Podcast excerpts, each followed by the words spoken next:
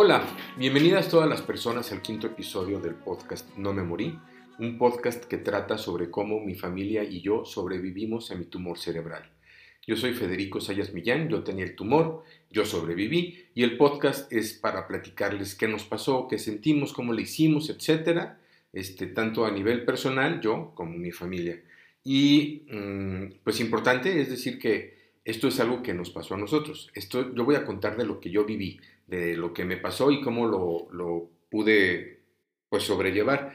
No necesariamente les va a pasar a todos y no necesariamente lo que comparta aquí les va a servir a todos. Esto es importante. Cada persona es diferente, cada paciente es diferente, cada familia es diferente. Sin embargo, eh, pues aquí mm, voy a compartir información que a mí me habría gustado saber o que a nuestra familia, este, digo, mis papás, mi esposa y toda la gente alrededor, le habría gustado saber este, antes de o mientras pasaban lo que pasó, ¿no? Este, desde el 2018 estoy con estas marometas. Em, hay dos cambios importantes. El primero es mi voz. Álvaro, mi amigo, que es experto en producción de audio, este, me dio un tip que estoy aplicando ahorita. Espero que suene mejor. De verdad lo es como estaría bueno porque me han dicho y tienen razón que la voz no suena tan bien y como no tengo fondo musical, más que la canción con la que entro y la pausita, este, pues bueno, espero que funcione. Y la otra es, voy a continuar con lo que se hizo en el episodio 4, que es este, sin edición.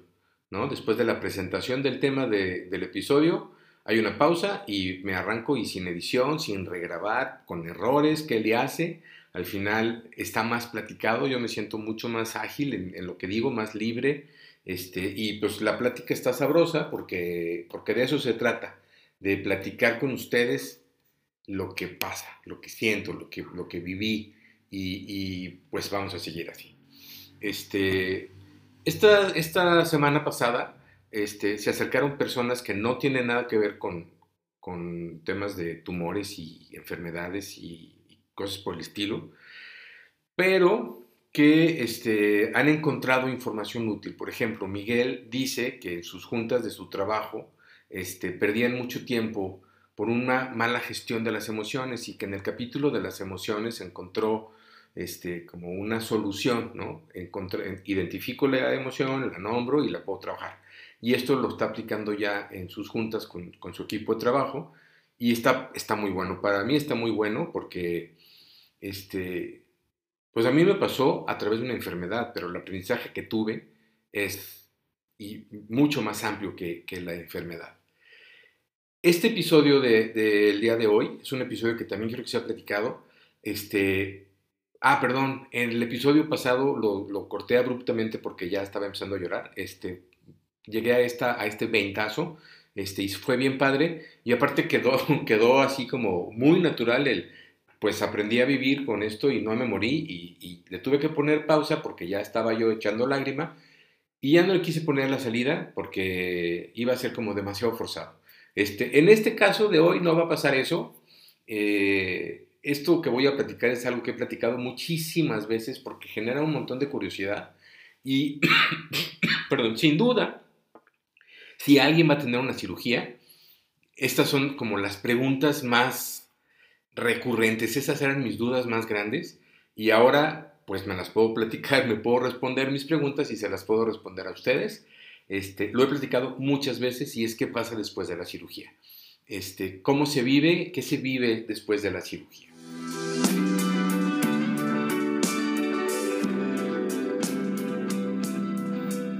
Una neurocirugía, ya lo he dicho, y seguramente cualquier persona este, que tenga o haya tenido contacto con, un paciente o los doctores que te van a operar, etcétera, es súper pesada. Es un proceso muy pesado para el cuerpo este, y también para la mente y también para las emociones. Entonces, eh, el proceso que sigue después de la cirugía, pues es complicado.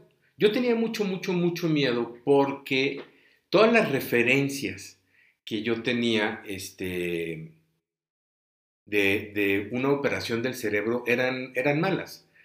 Y esto tiene que ver probablemente por mi edad. y no hablo de que la gente de mi edad, antes de que empiecen a decir que porque estoy grande, este, nos, va, nos podría ir más mal en una cirugía, sino porque cuando yo estaba chavo, tengo 48 años, el viernes de la semana que entra cumplo 49, este, el primero de julio. Eh, bueno, el caso es que cuando yo estaba chavo, todas las, las referencias que yo tenía de gente que había tenido una operación del cerebro eran muy feas.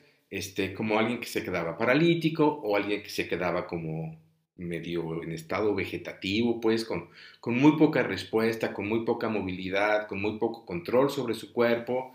Entonces, este, oye, ¿qué tiene esta persona que está, literal, no lo digo en mala onda, sino así lo vivía, que está en silla de ruedas y está este, babeando? Ah, pues es mi tío, lo operaron del cerebro. Fuck, ¿no? Y entonces eh, me van a operar a mí. ¿Y qué va a pasar? No quiero quedar así. Después ya me explicaron que no, que la ciencia ha avanzado mucho. Imagínense, la neuronavegación saca un modelo 3D del cerebro que se puede manipular en todas las dimensiones, en todas las direcciones posibles y este, como si fuera el juego este de batalla naval o submarino, hace una, un dibujo exacto, preciso del, del tumor. Y entonces con esto los neurocirujanos pueden tomar decisiones de hasta dónde cortar y hasta dónde no, si pueden avanzar o no, etc. Este, cuando fue la primera cirugía, lo último que vi antes de quedarme dormido por la anestesia fue este, un modelo tridimensional en la pantalla de la cara de un pelado, haz de cuenta, de la nariz para abajo o de los ojos para abajo, y luego el cerebro descubierto. Y este, cuando, cuando lo vi, me reconocí, dije, ah, no sé, soy yo. Sí, es tu cerebro. Este, estoy estudiando lo que tengo que operar. Fue impresionante ver mi, mi, pues, mi cara este, y mi cerebro expuesto. Y ya después me dormí y ya no supe más de qué pasó con eso, porque ya no lo volví a ver, ¿no? Pero la ciencia ha avanzado muchísimo. Pero independientemente de eso, yo estaba muy preocupado y con mucho miedo de lo que podría pasar. Porque para el cerebro, este, cuando recibe una herida, le vale gorro si es una, una agujita o un hachazo.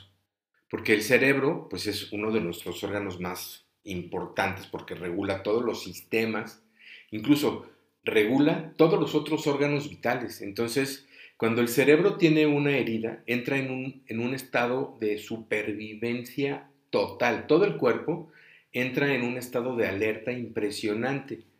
Eh, a mí me hicieron una craneotomía, o sea, me hicieron un agujero en el cráneo para después manipular mi cerebro.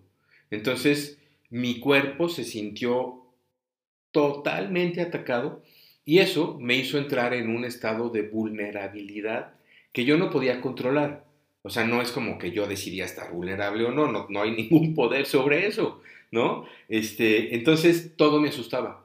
Me acuerdo muy bien del camino del el quirófano, bueno, de la sala de recuperación, en realidad, del quirófano no me acuerdo de nada, pero de la sala de recuperación a mi habitación, me acuerdo de cómo sentía como si la camilla, a pesar de que todos los camilleros y los de transporte y logística, o no sé cómo se llaman bien, este, eran muy cuidadosos, yo sentía que iba como en campo traviesa, ta, ta, ta, ta, ta, ta, ta, este, las luces, así como ves en las películas que, que ve el paciente las luces pasar a toda velocidad y la gente arriba de él hablando, así, tal cual, eso es literal lo que vi. Y después el elevador. No, hombre, la cosa más horrible, parecía que estaba en la montaña rusa, este, o en el, juego del elevador de los parques de Disney.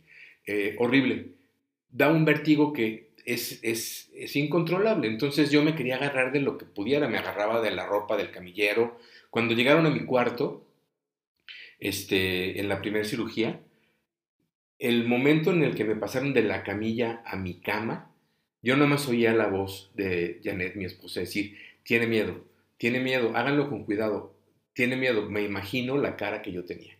¿no? Lo primero que hice fue ver a la gente que estaba ahí y nombrarlos, este, como un ejercicio de, de, a ver si los reconozco. Entonces decía, está mi papá, mi mamá, Janet, pues ya la había visto desde la entrada, mi tío Ricky, este, la comadre mi esposa, este, como saber que que los podía reconocer para mí era importante. Al momento de que me despertaron todavía en la sala de recuperación, no les voy a decir cuál es la fórmula, porque creo que ya lo platiqué en algún otro momento y si no, pues no importa, lo voy a platicar más veces. Pero Janet y yo tenemos una, una frase este, y entonces la dije, ¿no? Por favor, hablen a mi habitación y digan esta frase. Es una frase que tiene que ver con números. Cuando hablaron, contestó mi papá. Imagínate el estrés que debe tener un papá de saber que están operándole la cabeza a su hijo. Y entonces dije, por favor, digan esta frase, tal, tal, tal. Mi papá, ¿qué? Y repitieron. Y entonces mi papá volteó hacia el cuarto como, ayúdenme, por favor, porque creo que Fede se volvió loco. Está diciendo esto. Y entonces Janet dijo, está perfecto. Eso quiere decir que está muy bien. Y ya todo el mundo se tranquilizó en la habitación. Y ya cuando yo fui al, cuando llegué ya al cuarto, ya estaban, pues, eh, conscientes, pues sabían con precisión, con exactitud, que yo estaba bien porque había podido decir eso, que es una cosa abstracta para toda la gente, pero para Janet y para mí tiene todo el significado del mundo. Entonces, lo primero que pasa es que el paciente se siente vulnerable, lo que sigue de vulnerable. Es una sensación este, muy rara de describir, muy difícil de describir, pero por ejemplo, desde el hospital y después en mi casa, cuando, cuando me bañaba, sentir que me caía el agua calientita, este, no podía, me daba, me daba como pánico. ¿Por qué? Pues porque mi cerebro sabía este, que había un agujero en el cráneo y que había un agujero en las membranas que lo cubren al cerebro y que me estaba cayendo algo en la cabeza. Entonces era un rollo así como, espérate, no, que no me toque nada, que no me toque nada, que no me toque nada. Este, lo mismo, los elevadores me daban, sentía que me caía. Este, tal vez por asociación con cuando salí del quirófano, o a lo mejor este, es parte de este tema, em, pero los elevadores me daban mucho miedo. Ir a un centro comercial, eh, los espacios abiertos, bueno, me, regreso tantito para explicar algo este, de este tema de, la vulnerabilidad y el miedo. Em, yo tengo siempre, he tenido broncas en el tema visoespacial, o sea, me cuesta mucho trabajo entender bien los espacios tridimensionales. Eh, hay muchas personas como yo, no tienen ningún nombre, no es un síndrome, no es un síndrome ni nada. Este, hay quien tiene muy desarrollada la inteligencia matemática o la inteligencia este, del lenguaje o tal, este, y yo no tengo tan desarrollada la inteligencia visoespacial. Hay muchos tipos de inteligencia, a mí esa me falla. Yo el Tetris este, no, me, no, no se me da. Nunca se me ha dado. Me dices, este, en esta habitación que había una cama de tanto, no tengo idea. No puedo hacerlo. Entonces, esto se hacía mucho más agudo después de la cirugía porque, eh, pues por esto, por, la vulnerabilidad. Entonces, si era un centro comercial, era eh, pues casi tortura china. ¿Por qué? Porque yo entraba a una tienda y todo me tocaba o sea, ¿qué es todo? La gente pasa este, cerca y pues ellos no saben. Y yo no voy a andar diciendo, me acaban de operar de la cabeza, no se me acerquen, ¿no? Entonces pasa y yo siento que me muevo. La ropa de los, de los, de los racks este, me toca y cuando me toca yo no sé qué hacer porque no sé si es una persona o no, no puedo voltear rápido y entonces era así como me voy a quedar quieto porque me está dando pánico y me quedaba sin moverme en una esquinita, así respirando en lo que bajaba la sensación de ansiedad que tiene que ver pues con este sentirme vulnerable. El coche, ¿no? Este, yo sentía que todos los coches de todas las avenidas se me dejaban ir. No, puedo manejar, no podía manejar desde antes de las cirugías, este, pero me subía a un coche y aunque Janet iba a una velocidad baja, este, con mucho cuidado, diciendo me voy a dar vuelta, ahora voy a frenar para que no me diera así como la chiripiorca emocional, este, yo sentía que todos los coches, no importa la velocidad que fueran, se me dejaban ir. Entonces mejor cerraba los ojos.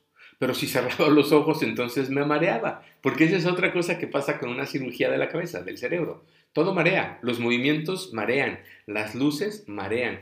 Mis movimientos me mareaban y los movimientos de los otros me mareaban. Tenía que levantarme de la cama súper lento, sentarme, darme tiempo a, como a dominar el espacio para entonces poderme mover, pero si estaba prendida la tele, yo la veía de ladito, como esto de reojo, como dicen, la visión periférica, que es, lo, que es su nombre correcto, me mareaba porque se movía y ese movimiento a mí me daba una sensación muy este, desagradable y perdía la estabilidad. Em, también, pues por donde fue, donde tenía el tumor, les digo que estaba del lado izquierdo, en la frontera entre este, la parte sensorial, el control sensorial y el control de la movilidad. Más o menos a la mitad del espacio entre la frente y la oreja y como cuatro dedos arriba de la oreja, ahí es donde hicieron los agujeros. Este, a ese agujero le decimos la tapita. Este, ¿Por qué? Pues porque se movía en lo que soldaba el hueso, me lo cerraron con grapas, ¿no? grapas quirúrgicas. Y en lo que soldaba el hueso, yo podía sentir que se movía, por ejemplo, si tosía, sentía literalmente el movimiento del circulito de cráneo que estaba soldando y sentía cómo se movía para arriba y para abajo. Si tosía, si me sonaba, si me reía, cualquier tipo de esfuerzo físico hacía que se moviera ese pedacito de hueso, entonces le pusimos de cariño la tapita. Pero como les decía en la parte de las emociones, es muy importante generar un lenguaje común eh, con la familia y, toda la gente que está relacionada con el paciente, porque yo podía decir, me duele la tapita, no tenía que explicar más nada, este, toda la familia sabía a qué me refería y entonces si me duele la tapita, ese tipo de dolores de cráneo, es el cráneo lo que duele, el cerebro no, ese tipo de dolores de cráneo son difíciles, entonces pues me daban la medicina para cuando tuviera dolor muy intenso, ¿no? Este, e, era como, bueno, sigue siendo, ya no se me mueve la tapita, pero sigue siendo, tenemos todavía este lenguaje que aparte es chistoso porque era la tapita de la titera, ¿sabes? Era, digo, a mí me da risa porque me parece como eh, darle la vuelta a partir del humor, tenemos un humor muy raro en la casa, pero, pero pues este lenguaje que nos permite reírnos, o, me permitía reírme hasta de mí mismo, y estaba muy bien, porque si no, iba a caer en el drama, y el drama creo que es lo menos adecuado para una situación como esta. Entonces, pues la topita, ¿no? Este... Mm,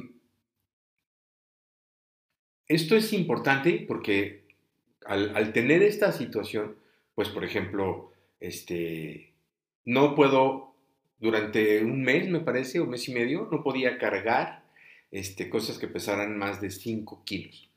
Entonces, olvídate de mover un garrafón. Entonces, necesitaba tener, cuando, cuando fue la primera cirugía, yo vivía solo en el departamento. En realidad nunca estuve solo. Este, Janet me cuidó muchísimo desde el principio, pero había ratitos en los que yo me quedaba solo en lo que llegaba como el cambio de guardia o lo que sea, y yo tenía un bote de agua de menos de 5 litros para poderme servir agua porque pues también da un chorro de sed porque estamos tomando, este, se toman muchas medicinas, ¿no? Entre los eh, antibióticos, analgésicos, anticonvulsionantes, etcétera, pues es un pastillero brutal y hay que estar tomando mucha agua, este, y pues no puedes cargar nada más allá de 5 este, kilos. Y les decía de los movimientos y el espacio y cómo genera pánico esto. Y em, uno de los puntos que desde, desde que salí del quirófano en la primera cirugía, noté que se afectó y de hecho es una de las cosas que aprendí de manera muy rápida este, ¿cómo se llama? Porque necesitaba poderlo describir, es la propiocepción. Lo conté cuando platiqué la primera convulsión que me dio. La propiocepción es la capacidad del cuerpo para reconocer los miembros como propios. Y este, la primera noche, la primera noche que pasé en mi habitación, después de la primera cirugía, me dio una convulsión. Este, fue horrible, fue aterrador, porque aparte era la madrugada, este, el equipo de, guardia de los doctores pues se reduce, este, la atención. Vaya, cuando llegó la gente a la habitación, cuando llegaron los, los enfermeros a la habitación, ya había acabado la convulsión, se la aventó Janet sola. Pero yo quedé con esa sensación grabada y varias veces yo decía, viene una convulsión y cerraba los ojos. Y yo sentía claramente, se los juro, que me estaba moviendo y la gente que estaba en, viéndome, o sea, este, mi esposa, este, mis amigos que fueron a visitarme al hospital me decían, no te estás moviendo, güey. ¿Cómo no? Si yo claramente sentí que mi brazo se movía de esta forma, hacia esta dirección y así, hasta me dolió el movimiento. No, Fede, no te moviste para nada. Y cuando preguntaba, bueno, ¿por qué siento que me muevo? Es un tema de propiocepción. Este, había veces, muchas veces, si eran convulsiones reales, reales, perdón. O sea, creo que en la estancia postoperatoria de la primera cirugía tuve tres tres convulsiones, cuando se supone que yo debería de estar bajando el tema de las convulsiones. Y este, siempre después de las convulsiones, de cualquier convulsión, me quedaba afectada la propiocepción. No siempre me podía mover de la forma que yo quería o no me podía mover, no tenía control. Este, después fui aprendiendo poco a poco a, cómo mm, recuperar el control. Este, pero, pues eso era muy importante porque después nos permitió, sobre todo a la familia y a mí, tener otro lenguaje, otro código común de comunicación. Este, había tres niveles de eventos, se llaman, eventos este, convulsivos. Uno era el aura, en donde yo sentía nada más como los toques. Una convulsión este, es mm, algo así como si te electrocutaras, bueno, yo me electrocutaba con la propia energía eléctrica que generaba mi cuerpo. Entonces, a veces el cerebro, la sinapsis de las neuronas, lo voy a decir de forma como muy simple, es mucho más complejo, pues yo no soy neurólogo, pero así lo entendí y así lo explico y creo que es más o menos acertado. Si algún neurólogo está escuchando esto y me corrige, yo le agradezco mucho y pongo una fe de ratas en algún capítulo. Pero las neuronas se comunican con un proceso que se llama sinapsis, que es la forma en la que una neurona le dice a otra o a otras qué está pasando. ¿no? Hay diferentes tipos de neuronas con diferentes funciones y se comunican con sinapsis y la sinapsis es una descarga eléctrica. Tal cual el cerebro está en una está flotando en un líquido que principalmente tiene sodio y otras cosas y el sodio, como sabemos, es una sal y eso permite que la comunicación se dé, que la transmisión eléctrica se dé. Entonces, haz de cuenta que las neuronas se comunican a 110, pero de repente una neurona se pone loca y se empieza a aventar sus toques a los demás en 220. Y entonces las demás dicen, ¡au! Oye, estás, estás tirando muy fuerte, ¡au! Pero entonces se contagia una segunda neurona y ya son dos neuronas tirando toques en 220 hasta que hay una sobrecarga de energía por todas las neuronas que están transmitiendo en 220 y eso genera una convulsión.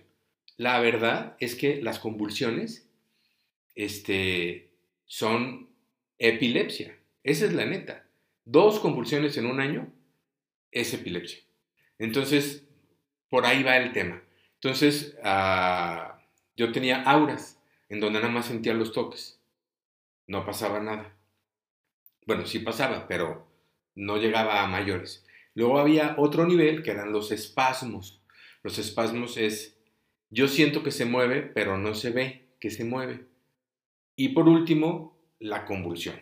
Y en la convulsión sí, que Dios nos coja confesados porque era una movedera siempre del lado derecho, de la cadera hacia arriba, pero sí me podía mover este, un minuto, tres minutos, cuatro minutos, cinco minutos ya es para hablarle a la ambulancia o al doctor. Menos de cinco minutos, al menos así fue la regla en mi caso, este, menos de cinco minutos, pues poner atención. Minuto y medio es como, ah, está bien, digo, es normal. Pero después de eso hay que tener atención y si llegas a cinco minutos, corre al hospital porque puede ser peligroso.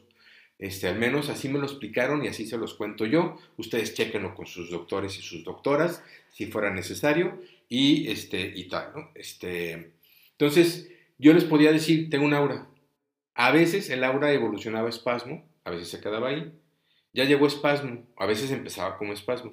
Este, y ahí viene la convulsión. A mí me avisó siempre mi cuerpo cuando iba a tener una convulsión, afortunadamente. Solamente en una perdí el conocimiento, en todas las demás estaba consciente, 100% consciente, lo que quiere decir que sabía que estaba pasando a mi alrededor, pero también podía sentir todo lo que estaba pasando en mi interior y pues muchas veces no era chido, pero así está.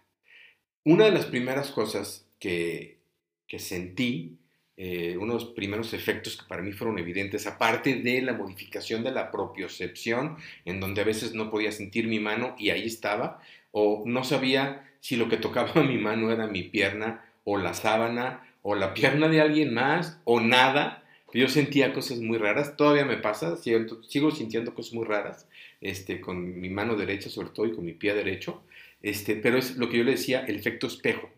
El efecto espejo es estaba muy chistoso.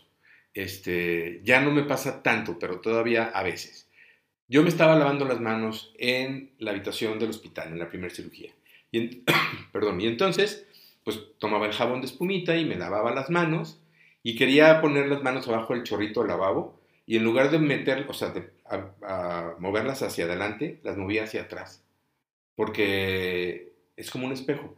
Entonces en el espejo todo sucede al revés. Quería este, mover la salida del agua este, hacia la derecha y la movía hacia la izquierda, o, no le atinaba a la salida del agua o a la palanquita porque lo movía de otro lado, pero no se queda ahí. De repente, este, yo quería decir, esto es cierto, ¿eh? se los prometo, yo quería decir blanco, pero decía negro. Quería decir arriba, pero decía abajo. Nos gusta jugar baraja en la casa y hay un juego en donde tenemos este, 10 fichas blancas y 5 fichas rojas. Y yo repartía al revés, 10 rojas y 5 blancas. Y cuando me decían, oye, pusiste al revés, no, así es, siempre está correcto. Porque mi cabeza procesaba la información al revés. Muy chistoso. Ahorita, bueno, desde entonces, y todavía me pasa, que si estamos en un lugar muy cerquita, Janet y yo, por ejemplo, este, en la cama viendo la tele, y ella mueve su mano, yo creo que es mi mano la que se está moviendo. Si ella coge una papita, para una botana, pues, para, para viendo la tele, yo me ha pasado, abro la boca pensando que es mi mano la que se está moviendo con la botana. Es algo muy chistoso, este, parece ser que por el tipo de lesión que yo tenía es relativamente normal, y a veces es chistoso, pero a veces es frustrante. Y parte de esta, de esta plática, este, de este capítulo, del, del tema que elegí para este capítulo es, te va a pasar, o sea, puede que te pase. Entonces, mejor encuéntrale el lado positivo. a mí me da risa y me río. A veces me frustro porque tengo desde el 2018 con esta cosa. Pero la mayoría de las veces todavía suelto la carcajada cuando pienso que es mi mano, pero es la mano de Janet. Y pues la verdad es que pues sí me da risa, ¿no? Sí me da risa. Tengo que... Algo que pasó en la primera cirugía, pero no pasó en la segunda, pero fue también como para notarlo mucho era el termostato. A mí me operaron la primera vez en abril. Y pues abril aquí en Guadalajara hace un calor del demonio. Abril, mayo es un calor, no, no. no tenía, yo no tenía calor nunca. Podía estar con manga larga, todo abotonado y no tenía calor. La gente sudaba y yo no tenía calor. Se me descompuso el termostato. Ya, otra vez recuperé el termostato. Y no tenía prendido el botón de la saciedad. Entonces yo podía comer y comer y comer y comer y comer y comer y comer y no me saciaba. Dejaba de comer porque conozco lo que es una porción para mí, ¿no? Este, entonces, pues me servía lo que es una porción, pero yo podía comer lo que fuera y no tenía saciedad. Más o menos a los dos meses se activó otra vez el botón de la saciedad, pero a veces se me desactiva y otra vez se activa y es algo que pasa y tiene que ver por donde estaba situado el tumor. Ahí es en donde está este, el, botón de ya no comes. Hay que tener mucha atención con el sueño. El sueño es reparador, siempre. Y dicen las abuelitas y, ¿no? que para, para sanar mejor hay que dormir. Bueno, cuando te operan el coco, tienes que dormir. No es que decidas dormir. No, de repente es, ya me voy a dormir. Oye, pero acaban de llegar tus primos este, y te van a visitar los que no viven aquí. Yo me voy a dormir que se sienten y que platiquen. Yo me tengo que dormir. o sea, no es negociable. Es más, ya me dormí. Es impresionante cómo de repente a mí me bajaban el switch. No importa en dónde estaba, con quién estaba, qué estaba haciendo, me tenía que dormir. Y me dormía una hora y despertaba prácticamente en, si me quedé a la mitad de una palabra, le seguía. Este, en, la, en esta segunda cirugía me, dormía con la cuchara en la, en la boca, con comida en la boca. Me tenía que despertar la gente para que comiera, se acabara de masticar y me tragara el bocado y me volviera a dormir, porque pues podía ser peligroso por una broncoaspiración, ¿no? Pero el sueño, si te van a operar del coco, duérmete cuando te dé sueño. No, o sea, no te sientas mal y familia, no se sientan mal si, si la persona que, que acaban de operar se, duerme, se va a dormir. O sea, no hay opción. Y también pues hay que aprovechar y disfrutar las, las pequeñas victorias. ¿Qué son las pequeñas victorias? Ya me pude bañar solo, ya me pude abotonar solo, ya pude comer yo solo, pude comer con la otra mano. Yo les decía que en la primera cirugía tuve que aprender, volví a aprender a, a rasurarme, a lavarme los dientes. En la segunda cirugía pues también, pero con la otra mano, porque la derecha no me... Todavía no me puedo lavar los dientes con la derecha. Este, lo tuve que aprender con la izquierda, pero en la primera tuve que volver a aprender con la derecha. Muchas cosas las tuve que volver a aprender con la derecha.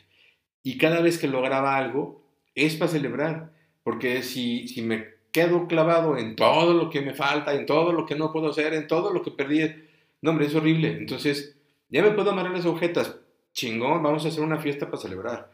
Este, me pude poner el, cinturón yo solo, yeah, o sea, ya puedo entender la diferencia entre la izquierda y la derecha.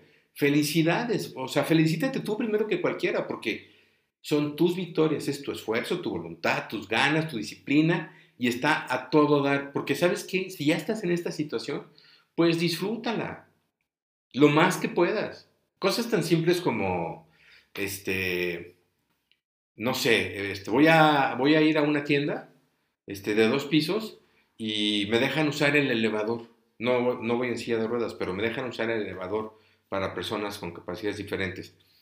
Chidísimo, qué padre. ¿Me voy a marear en el elevador? A lo mejor, pero pues tengo esta, esta, esta, pues no sé, como privilegio, pues, esta concesión, ¿no? Voy al banco y me sientan en la salita, este, en lugar de ser una fila eterna. Bueno, pues está chido, qué rico que estoy en la sala, no pasa nada. O sea, ya te quedaste aquí, maestro. Disfrútalo. Disfruta todo lo que tienes, todo lo que puedes hacer, todo lo que, aún lo que no puedes hacer. Hay que disfrutarlo porque ya está aquí. Y esto nos permite, o a mí me permitió, redimensionar mi vida. Este, salirme de las rutinas y decir, pues cada día tiene algo distinto, ¿no? Este, quiero hacer una mención especial a una tienda. Es la única tienda en, en todo este tiempo que nos ha tenido, y digo nos porque nos pasó en pareja, Janet y a mí, este, toda la atención, todas las concesiones, toda la cortesía del mundo que es Springfield. En Springfield incluso hay una grabación dentro de la tienda que dice que son prioridad las, o somos prioridad las personas con capacidades diferentes. Y no saben el nivel de atención que, que recibí de parte de ellos. No es un gol, no me están pagando ni madres, pero honor a quien honor merece. Así como me quejé en el episodio 3, creo, de, la mala cultura que hay para atendernos, eh, en Springfield fue increíble. Ya me pasé del tiempo que quería usar, entonces me voy a despedir. Les recuerdo que estamos en Facebook, estamos en Instagram, tenemos, eh, el, podcast tiene una, cuenta de correo que es podcast.nomemori.gmail.com podcast.nomemori.gmail.com Yo soy Federico Sayas Millán y no me morí.